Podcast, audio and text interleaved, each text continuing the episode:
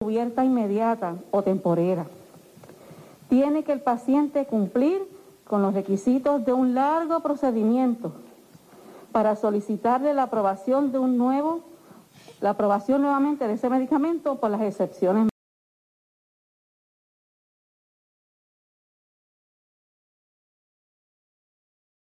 médicas.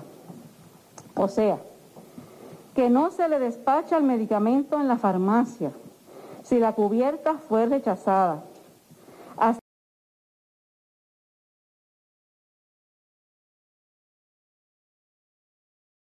Hasta tanto usted comienza el proceso requerido de apelación y la aseguradora le responda. Mientras tanto, usted sigue sin el medicamento y sin el tratamiento. Hay muchos de los que nos están viendo en la mañana de hoy.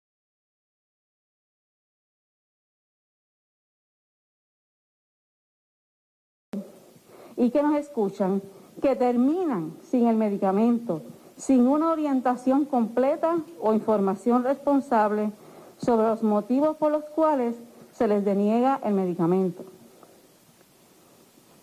Me disculpan, pero necesito quitarme, tenemos el distanciamiento social y obviamente todas las medidas de protección, para, para poderme explicar necesito moverme la mascarilla.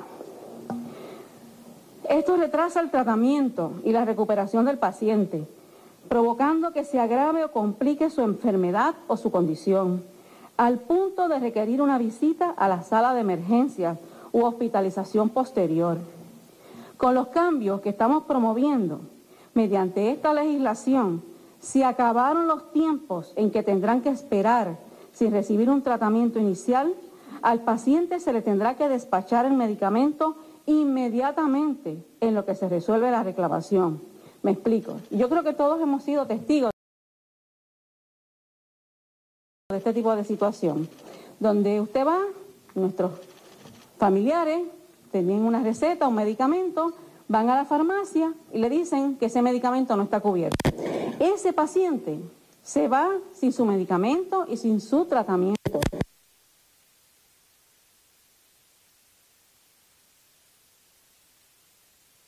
No está eh, recibiendo el tratamiento y la medicación necesaria que le ha recetado el médico. Así que con esta legislación lo que estamos indicando es que en lo que se hace esa reclamación, ese paciente debe recibir su medicamento y el tratamiento que la próxima enmienda establece que son 72 horas para esa reclamación. La estamos reduciendo a 48 horas para que la compañía de esta paciente es válida. De hecho, muchos pacientes, y todos hemos tenido conocimiento, se quedan sin el tratamiento porque no tienen los recursos para poder sufragar y para poder pagar ese medicamento. Pues yo creo que en lo que la compañía primero le, le informa por qué se le está denegando ese tratamiento, por qué se le está denegando ese medicamento, la persona debe recibir el tratamiento, debe recibir el medicamento. Así que a eso va dirigida. Cuando ese medicamento que le ha sido eh, recetado es de algún medicamento controlado, ese término de 40 a 24 horas. Otra medida que le hará justicia a nuestros pacientes son los criterios de revisión clínica que condicionan ese proceso de revisión requerido para determinar la necesidad y la idoneidad de los servicios de salud provistos por los, profesionales de la salud, incluyendo la prescripción de los medicamentos. La de las ocasiones utilizan estos criterios para detener el pago por servicios ya prestados de los proveedores de salud. Para atender esta problemática, y es obviamente una de las, eh, de las prioridades que hemos determinado, no solamente lo del paciente, sino también cómo nosotros protegemos a los proveedores, a los médicos que recetan, que atienden a nuestros pacientes. Pues para atender esta problemática, esta legislación aclara que en ninguna circunstancia la discreción médica al recetar un medicamento o proveer un servicio de salud reconocido por las normas generalmente aceptadas por la comunidad médica puede ser alterada por los criterios de revisión clínica utilizados por la Organización de Seguros de Salud o la aseguradora. Es decir, si el médico hizo una indicación de un medicamento y de un tratamiento, la compañía aseguradora no puede cambiar ese criterio médico. Ese médico, ese especialista que tuvo la oportunidad de examinar a ese paciente, de probablemente conocer su historial. Muchas veces hemos escuchado de pacientes que dicen, me recetaron este medicamento.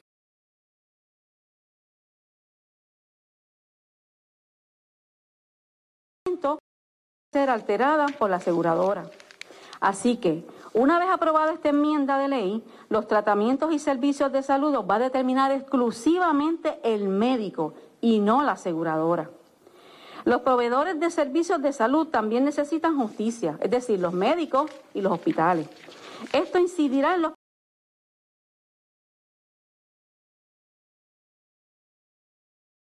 pacientes de manera positiva, pues la medida 129 tiene como propósito agilizar el proceso de adjudicación y pago de las reclamaciones sometidas por los proveedores de servicios de salud a las aseguradoras. Hemos tenido conocimiento de que, por ejemplo, eh, usted tiene alguna condición y en vez de ir a su médico primario no está, le queda más cerca una sala de emergencia, lo atienden en la sala de emergencia, lo estabilizan, le dan su medicamento y posteriormente, cuando el proveedor de servicio, el hospital o el médico somete su factura a la compañía aseguradora, la compañía aseguradora le dice que eso no era una emergencia y no lo paga. Y muchos de estos servicios que se dan en, en salas de emergencia y médicos que han atendido pacientes y lo han estabilizado se quedan sin cobrar sus facturas porque no les paga la compañía aseguradora.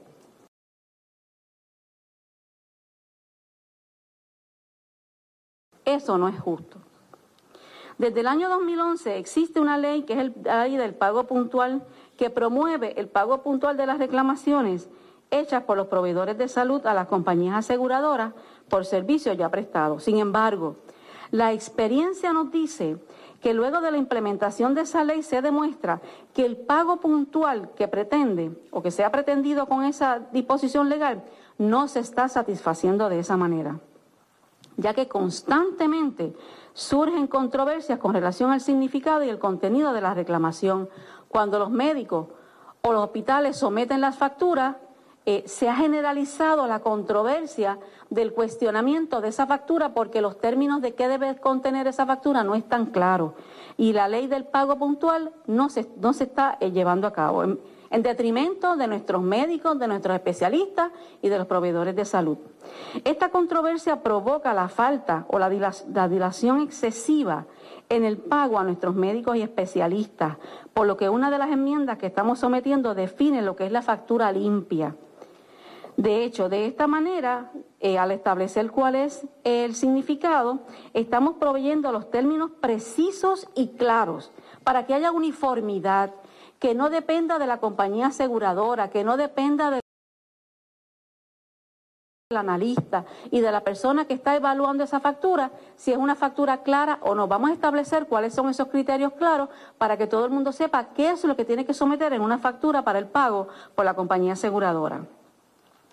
También a los fines de agilizar el pago de las aseguradoras a los proveedores de salud, esta legislación uniforma el término de los 30 días para el pago de la totalidad de la reclamación, tanto para reclamaciones procesables para el pago como para las reclamaciones no procesables para el pago. De esta manera, la aseguradora se ve en la obligación de adjudicar y pagar toda reclamación dentro del término de pago de 30 días. Es decir, la ley y la contratación establece que son 30 días para el pago de las facturas. Pero empiezan las controversias, no solamente del contenido, sino de que haya alguna eh, objeción. Pues el término de 30 días, una vez se someta esa factura, que tenga el personal suficiente y adiestrado para que la analice y se le notifique al médico, que se le notifique al hospital cuál es la objeción para que se pueda eh, resolver y que la misma sea pagada dentro del término de los 30 días. De igual manera, estamos sometiendo la legislación para enmendar la Ley 5 del 2014, para esbozar unas guías claras con el propósito de que los reglamentos que se promulguen sobre los procesos de revisión de utilización de servicios médico hospitalarios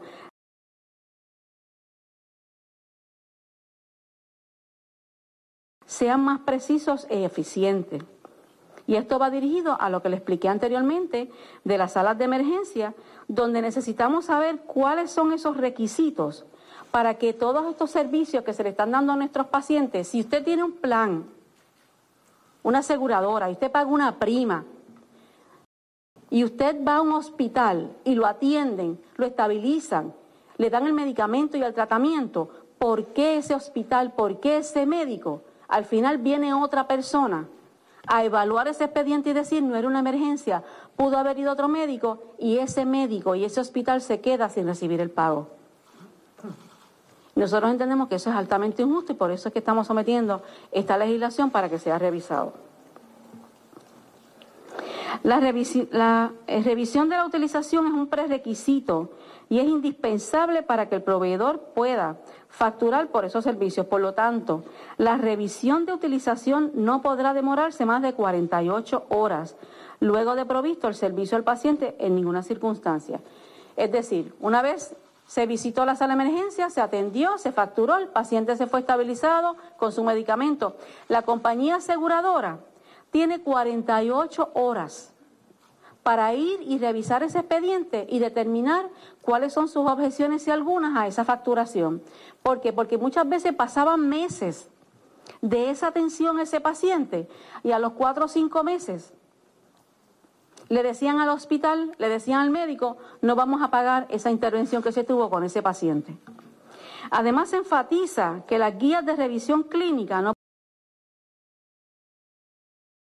podrán ser sustituidas por la discreción médica a la hora de proveerle los servicios de salud a nuestros pacientes, siempre y cuando se ofrezcan dentro de los estándares reconocidos por la comunidad médica.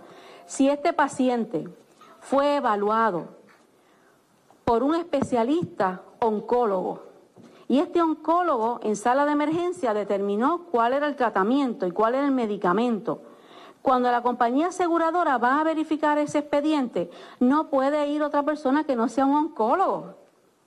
No puede ir un especialista que no conozca esa área de la medicina, que era lo que algunas de las quejas se estaban trayendo como parte de, de, esta situación de la revisión de los expedientes. Es decir, estamos incluyendo en la legislación que deba ser examinada por sus pares en la comunidad médica.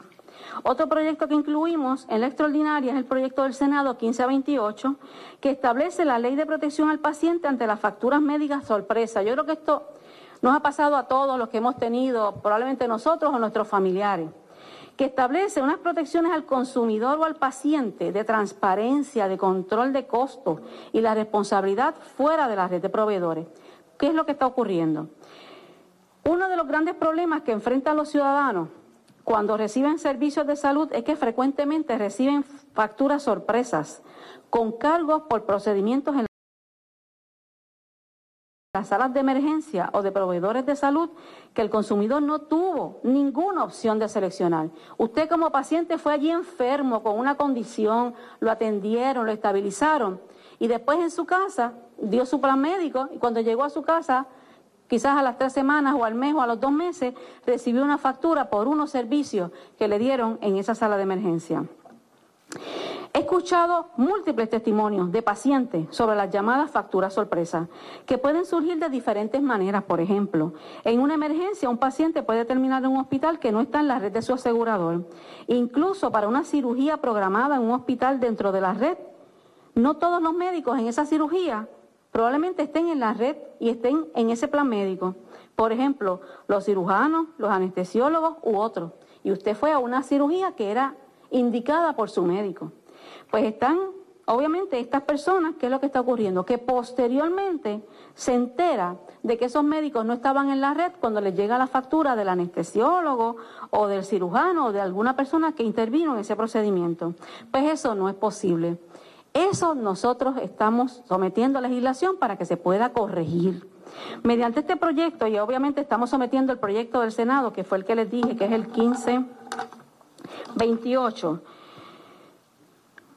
Eh, mediante este proyecto buscamos establecer los mecanismos para reforzar el sistema de prestación de atención médica en Puerto Rico, con el propósito de mejorar la protección de los consumidores, evitar las facturas sorpresas, resolver ciertas disputas de facturación y la atención médica y también atender el aumento en los, costos, en los costos y medir el logro de estos objetivos.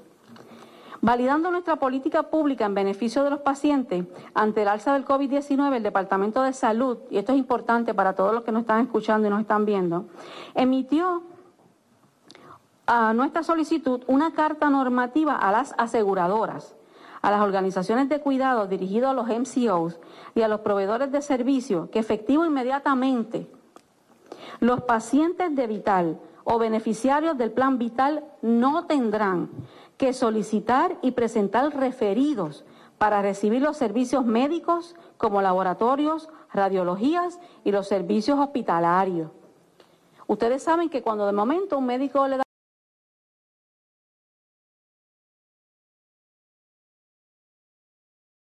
una nuestros queridos viejitos tengan que suplicarle a una aseguradora para que les autorice sus medicamentos y sus tratamientos clínicos.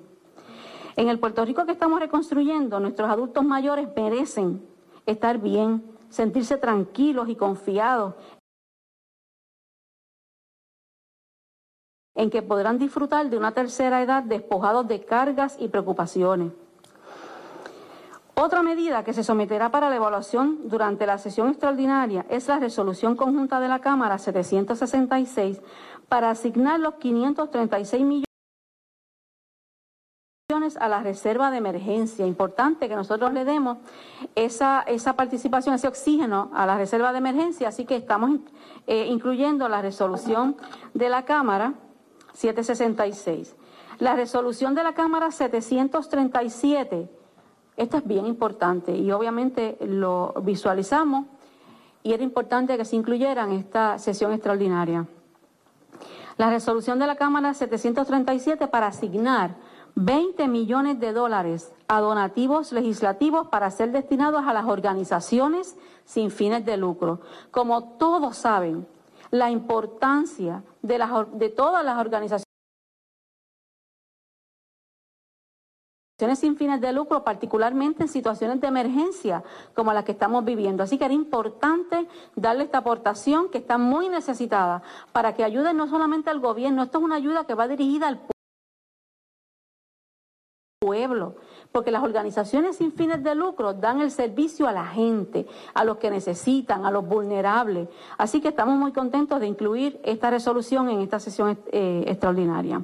Igualmente, como defensora y aliada de los municipios, sometemos la resolución conjunta del Senado la 547 para autorizar al secretario de Hacienda a proveer asistencia de emergencia y otorgar préstamos de hasta 185 millones al CRIM para atender los desafíos causados por la pandemia. Eh, es importante que nosotros distingamos porque eh, esta asignación es importante para los municipios.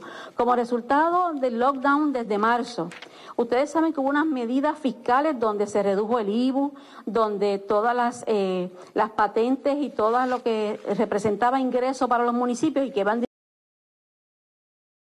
dirigidos al CRIM, eh, tuvo su reducción, por lo tanto ellos no tuvieron esas remesas. Hay muchos municipios que tienen grandes necesidades por la falta de esas, remesas, así que era importante darles esta ayuda a todos los municipios a través de esta resolución conjunta del Senado, la 547, para estos préstamos de 185 millones. La mayoría de estas... Eh, resoluciones conjuntas que tienen asignaciones de fondo han sido dialogadas por parte de AFAF y también de los cuerpos legislativos con la Junta de Supervisión Fiscal. También sometemos la resolución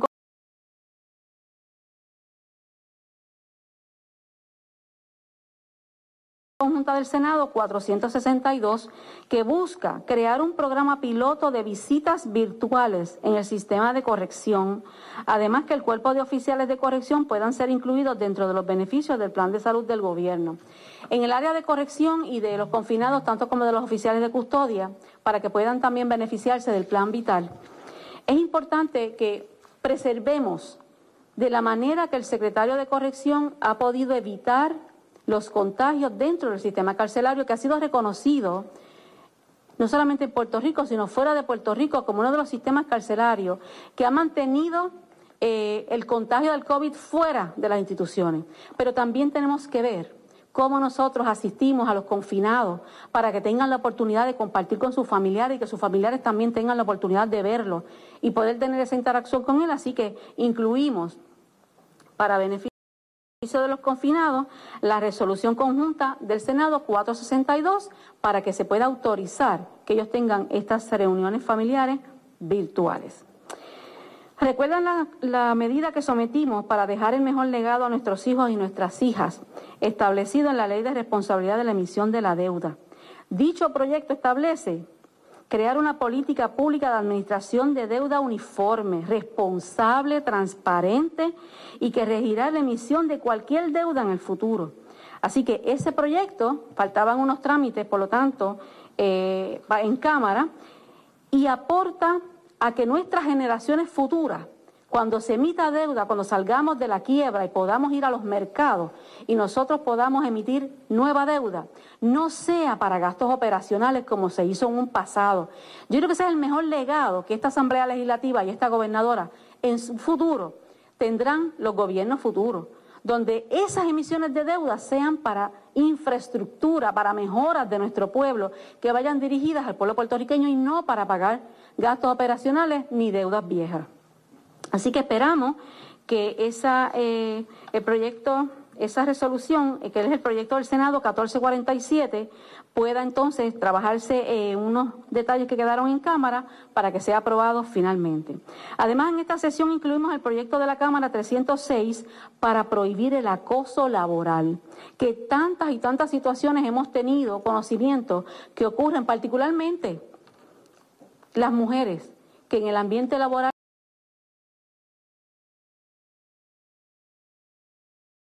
son víctimas del acoso laboral, así que queremos también incluirlo en esta sesión para que sea eh, analizado y que sea aprobado.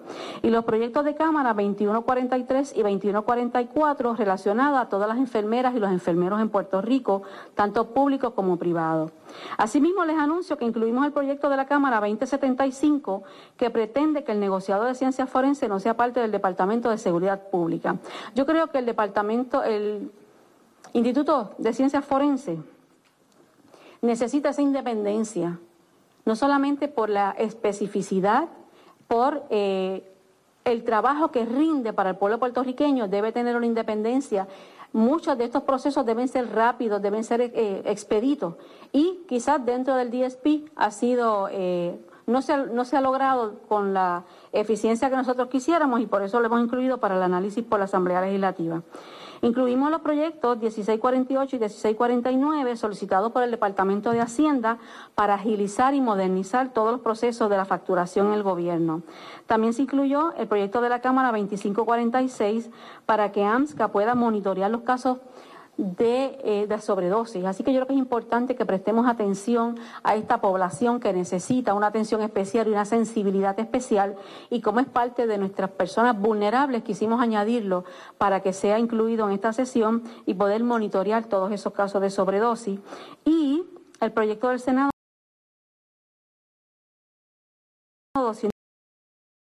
las operaciones ininterrumpidas de estas instalaciones durante el transcurso de la emergencia del COVID-19, que permite el Departamento de Salud transferirá a cada CDT o Centro de Salud Familiar, objeto de esta resolución conjunta, 500 mil dólares para que operen sus salas de emergencia 24 horas al día. Aquellos que operen sus salas de emergencia por turnos menores de 24 recibirán entonces una transferencia de 300 mil. ¿Qué lo que buscamos? No solamente darle la ayuda para que dentro de una emergencia en la cual nos encontramos puedan estar disponibles para el beneficio de nuestra gente y de nuestros ciudadanos, sino que también incentivamos a que si desean abrir las 24 horas, pues obviamente la asignación que van a recibir es mayor que las que están, eh, no están las 24 horas. Se evaluará el proyecto de la Cámara 2238 que contiene las enmiendas requeridas por el Official Support Enforcement, que es para eh, eh, que asume pueda hacerse beneficiario de los fondos federales eh, que están pendientes y que ellos necesitan esta legislación para poder cualificar. En este momento quiero aprovechar la ocasión para hablarles a los residentes de los municipios de Ponce, Guánica, Yauco, Utuado, Guayanilla y Peñuelas.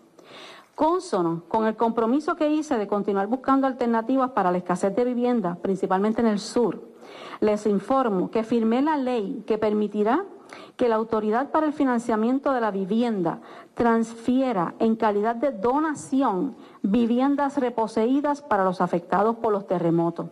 Esta legislación es una legislación de justicia social. Aquellas personas que al día de hoy a pesar de haber recibido las ayudas, no tengan una vivienda. Todas esas viviendas que están reposeídas en la cartera de eh, eh, la Administración, la Autoridad de Financiamiento de la Vivienda, que tiene cerca de 326 viviendas, de las cuales cerca de 39, 40 de estas viviendas están en esos municipios, pueda la autoridad transferirla, donarla a estos ciudadanos que perdieron sus propiedades como resultado de los terremotos. Así que yo estoy bien contenta porque se dio esta legislación que ya la firmé y va a ser una posibilidad para muchas familias. Aquellos que quieran vivir fuera de esos municipios, pues hay cerca de 250 oportunidades a través de todo Puerto Rico para que puedan elegir esa vivienda.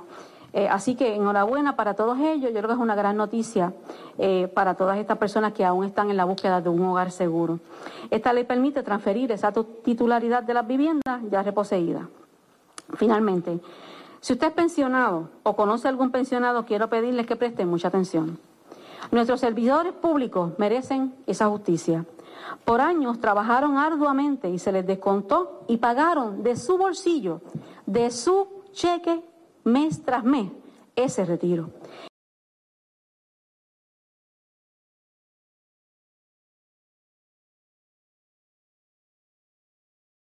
Y en el momento más necesario y cuando les corresponde, se les eliminó el beneficio de su retiro para pagar deudas del gobierno y de malas administraciones. Esto no es justo. Y por ende merecen el pago de su retiro. Póngase por un minuto en la difícil situación de los pensionados del sector público. Imagine que usted lleva una vida pagando para recibir a sus 55 o sus 60 años un retiro. Usted lo pagó de su cheque, de su trabajo, y cuando llegó el momento del retiro le dijeron no, no podemos, no hay fondo suficiente para pagarlo, porque lo estamos cogiendo ese dinero para pagar deudas del gobierno. Eso es lo que está pasando. Yo lo siento muchísimo, ¿verdad? Porque sé lo que ha representado para todos los pensionados, pero esta legislación que nosotros estamos sometiendo es porque esa situación es injusta y estoy convencida que está de acuerdo, cualquiera que analice esta situación va a estar de acuerdo conmigo. Pues llegó el momento de hacerle justicia a nuestros pensionados. Por eso hoy les anuncio que estoy sometiendo a elevar a rango constitucional el pago de los pensionados. ¿Quién no tiene en Puerto Rico un familiar, un amigo que haya estado y que sea un pensionado? Propongo celebrar un referéndum el día de la elección general mediante el cual se le consulte al pueblo si desea que se le haga justicia a nuestros pensionados mediante una enmienda a la Constitución de Puerto Rico para los siguientes propósitos. Colocar el pago de las pensiones de todos los retirados del gobierno de Puerto Rico, incluyendo a los maestros y a los de la judicatura, en el primer orden de jerarquía, junto con el pago de los intereses y la amortización de la deuda.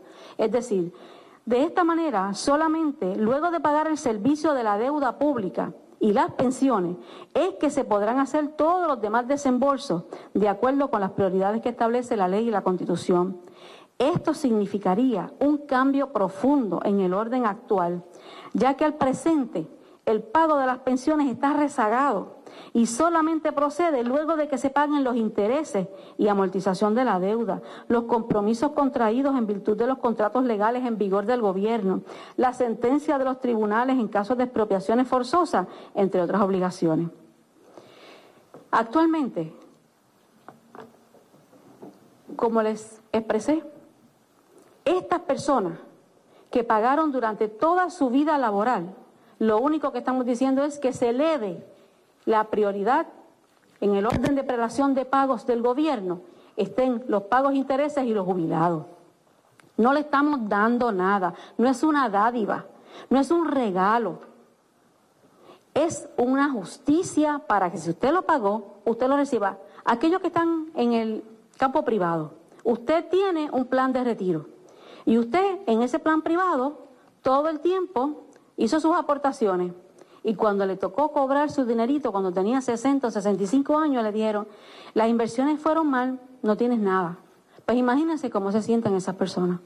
Así que nosotros lo que estamos diciendo es que el gobierno al cual le hizo los retiros, que el empleado hizo el pago, el gobierno, cuando vaya a hacer los pagos, después de pagar los intereses y los, los jubilados, entonces se paguen las sentencias y todo lo demás. Como una sentencia van a ir por encima de un dinero que aportaron esas personas para su retiro.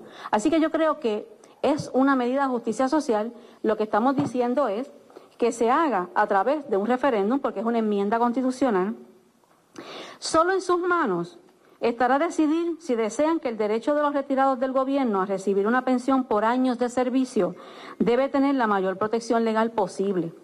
El voto a favor en la enmienda impondrá la obligación al gobierno de ser mucho más diligente para garantizarle a los pensionados su derecho constitucional a que se les permita contar con los recursos mínimos para satisfacer sus necesidades básicas y una vida digna en el momento que más se necesita, que es cuando estamos ya en la tercera edad, para medicamentos, para todos los compromisos que tienen nuestros jubilados, que hoy en día estamos luchando y que se están pagando las pensiones, porque las está pagando el gobierno, del presupuesto, como todos ustedes saben. Con estas enmiendas se consigna de manera inequívoca la política pública de mi administración en proteger el futuro de nuestros pensionados y los servidores públicos. Le doy las gracias a los presidentes de ambos cuerpos, al presidente del Senado, al presidente de la Cámara, a los senadores y representantes que están presentes por aportar sus inquietudes y sus recomendaciones a estas medidas que sometemos ante la consideración de esta sesión extraordinaria. A ustedes, gracias por estar aquí hoy y por su compromiso inequívoco con el bienestar de todos los puertorriqueños.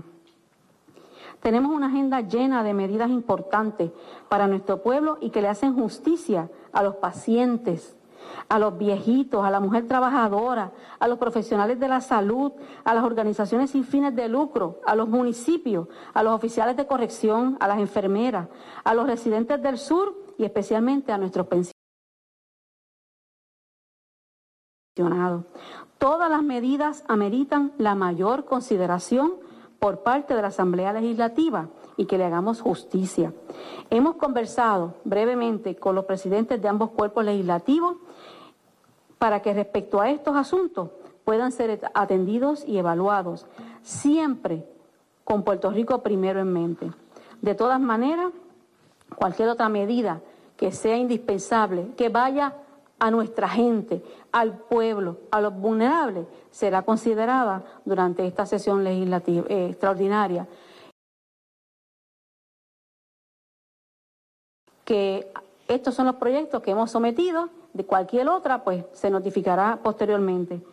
Así que esa sería eh, la información que quería darle al pueblo de Puerto Rico, las razones según fue nuestro compromiso, principalmente para todo lo que tiene que ver con el área de la salud, las aseguradoras, cómo protegemos a nuestros pacientes, cómo protegemos a nuestros médicos, cómo protegemos a los, a los proveedores de salud para que haya una justicia y para que ellos reciban el tratamiento, los medicamentos que necesitan en el momento en que lo necesitan. Y vivienda, haciendo un resumen, vivienda, la ley que se firmó para que estas, estas propiedades que están reposeídas por la autoridad del financiamiento puedan ser donadas para beneficio de los que aún no tienen una vivienda segura. Eh, los retirados, los municipios, esta aportación para préstamos de 185 millones eh, con relación a lo del CRIM y las organizaciones sin fines de lucro. Por esta oportunidad de poder recibir esta convocatoria, esta quinta sesión extraordinaria. Eh, muchas estas medidas, como ha expresado la señora gobernadora, tienen su origen en Cámara o en Senado. Algunas de ellas ya han sido atendidas por algunos de los cuerpos. Un ejemplo es la medida de de donativo legislativo de 20 millones de dólares fue aprobada ya en la Cámara de Representantes.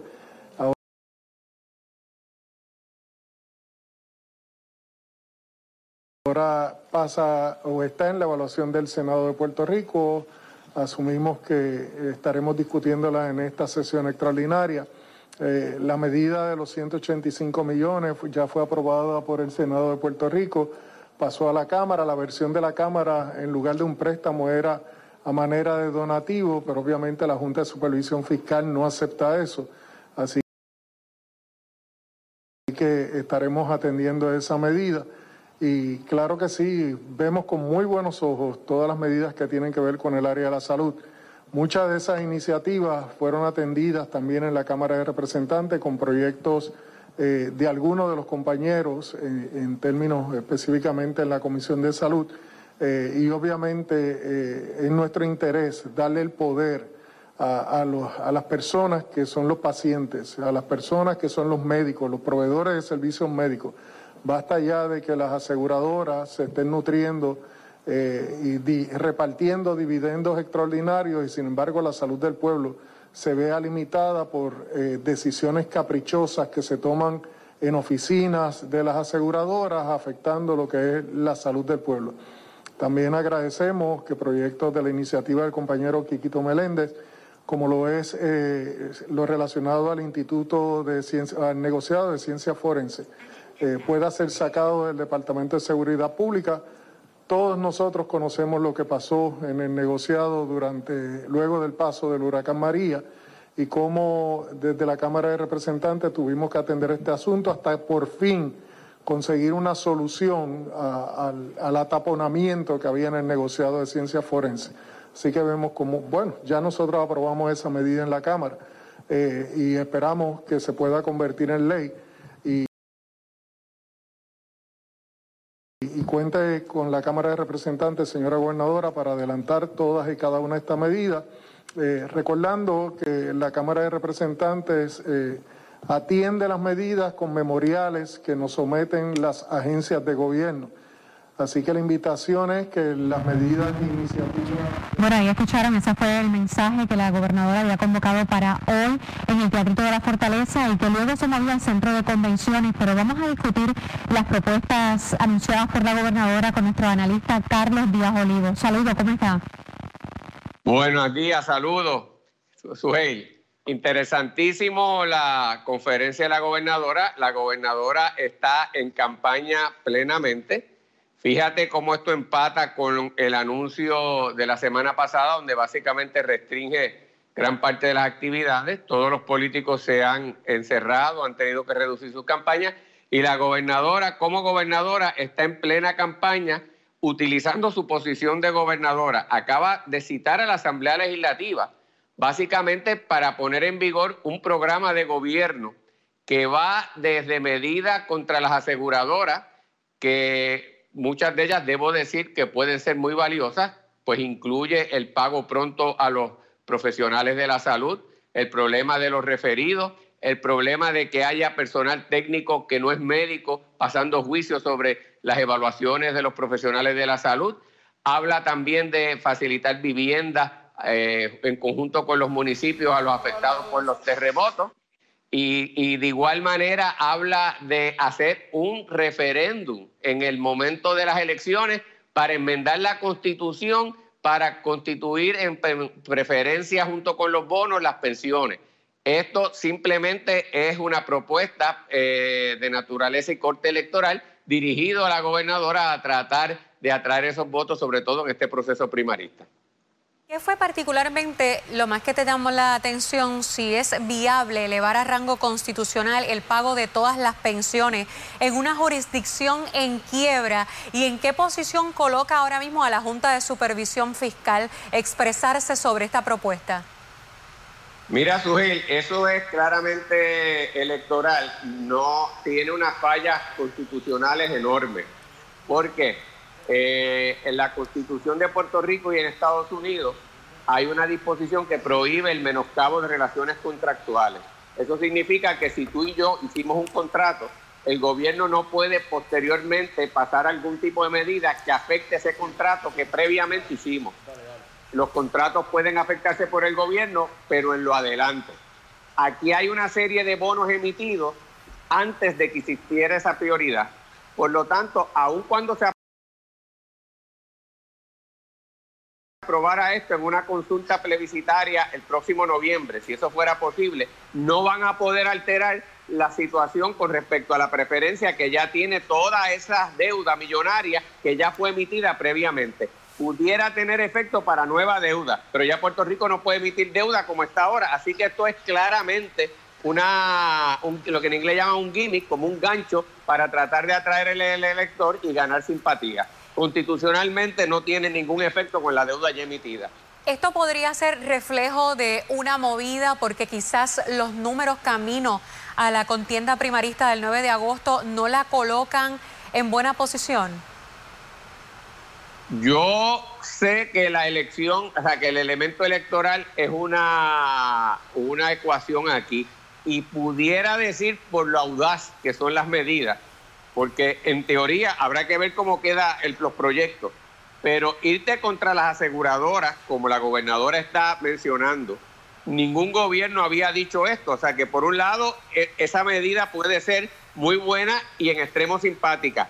La de las pensiones es audaz y simpática para el electorado. Así que yo pudiera decir que tú te tiras lo que en el lenguaje coloquial decimos esta maroma, cuando tú estás en una situación un tanto complicada y te tienes que tomar riesgo. Así que, en conclusión, yo diría que hay un elemento de eso, Sujel. La gobernadora está asumiendo unos riesgos, eh, incluso electorales, y un indicio de por qué hace esto pudiera ser su situación en la contienda primarista. ¿Habrá ambiente en la legislatura y el tiempo suficiente para revisar y enmendar el Código de Seguros de Puerto Rico y la ley de farmacias, entre otros? Algo que es, bastante complejo, todo lo que tiene que ver con seguro. Y si de alguna manera esto no se traduciría en un aumento a los asegurados. Mira, tienes toda la razón. Esto es complicadísimo y delicado. Aun cuando estemos de acuerdo con la medida que dice la gobernadora, en principio, como afecta a tantas cosas, pudiera haber varios efectos en lo que esto pudiera implicar, así que es delicado. Debo reconocer, y la propia gobernadora, este, Johnny Méndez lo mencionó, que ya había algunos proyectos de estos que ya habían sido trabajados por la Asamblea Legislativa y no habían sido aprobados por algunos de los cuerpos. O sea, uno lo había hecho, pero el otro no. O sea, que es probable que en alguno haya un campo adelantado, pero no me parece que lo haya con respecto a la totalidad de las medidas que la gobernadora está diciendo. Sí, y, qué van a hacer? Habrá que ver, porque como todos sabemos, el presidente del Senado está con la gobernadora y tiene alineado básicamente el Senado, y Johnny Méndez está con Pedro Pierluisi. A mí lo que me parece interesante de la movida de la gobernadora es que invitó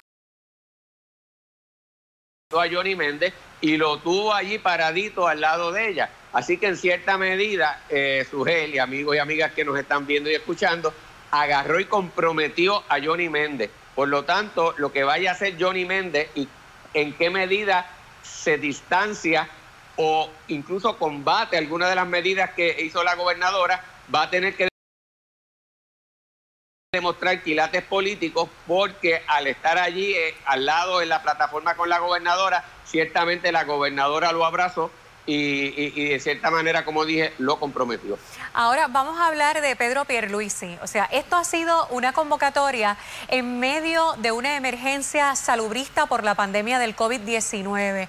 La convocatoria de una sesión extraordinaria ha creado toda una expectativa desde anoche, a eso del filo de las 8 de la noche me parece que fue esa convocatoria, si la memoria no me falla y todo el mundo estaba eh, eh, especulando de qué podría hablar. La gente hablaba, será del reinicio de las clases, los comerciantes estaban un poco temerosos y, hay una pausa en las campañas electorales a raíz de la situación que vivimos. ¿Cómo deja esto a su contrincante en medio de esta primaria que justo esta sesión eh, extraordinaria terminaría ahí al filo de la contienda primarista? Eh, eh, sujeto, añadiste otro elemento cuando yo ¿verdad? mencioné que esto había sido pensado también en términos electorales y tú traes a colación algo también muy interesante. Esto lo anuncian, como dices ayer, no dicen para qué, crean una expectativa, todo el mundo este, conjeturando que era. Eso es genial desde el punto de vista político. O sea, que la gobernadora fíjate, mientras los demás no pueden hablar, ha tenido cautivo al pueblo de Puerto Rico, a un gente de, que, que, no sabía de lo que era y que tal vez lo que se dijo no los toca. Estaba pendiente porque decía, tocar algo que me afecta a mí o a mi negocio. Y además lo hace gratuitamente porque no le cuesta un centavo y tiene toda la prensa y el país completamente detrás de ella. ¿Qué significa eso? No hay manera que Pedro Pierluisi, y te voy a decir, no hay manera que ni siquiera el resto de la oposición pueda eh, eh, competir en estos términos. Esa es la plataforma que te da la gobernación. Fíjate incluso que al Partido Popular, porque esto ciertamente tiene razón, a quien lo inmediato afecta a Pedro Pierluisi, pero Eduardo Bati en el día de ayer anuncia unas medidas para combatir el crimen que entre otras era separar precisamente a ciencias forenses del Departamento de Seguridad. Pues la gobernadora o le usurpó, le robó o compartió la idea y ya lo anunció. O sea que el, plan de Batia se lo desarticuló eh, en cierta medida también. Así que te tengo que reconocer que desde el punto de vista político ha sido una movida muy astuta por parte de la gobernadora, arriesgada, que puede significar que eh, eh, los números le dicen que tiene que asumir los riesgos, pero ciertamente está utilizando la plataforma de la gobernación con mucha inteligencia política, al menos durante el día de hoy. Bueno, vamos a ver si entonces ahora surge lo que casi siempre surge con este tipo de mensajes, querella, pero lo discutimos más adelante en la reacción inmediata en Alexandra a las 12. Gracias, licenciado, por acompañarnos.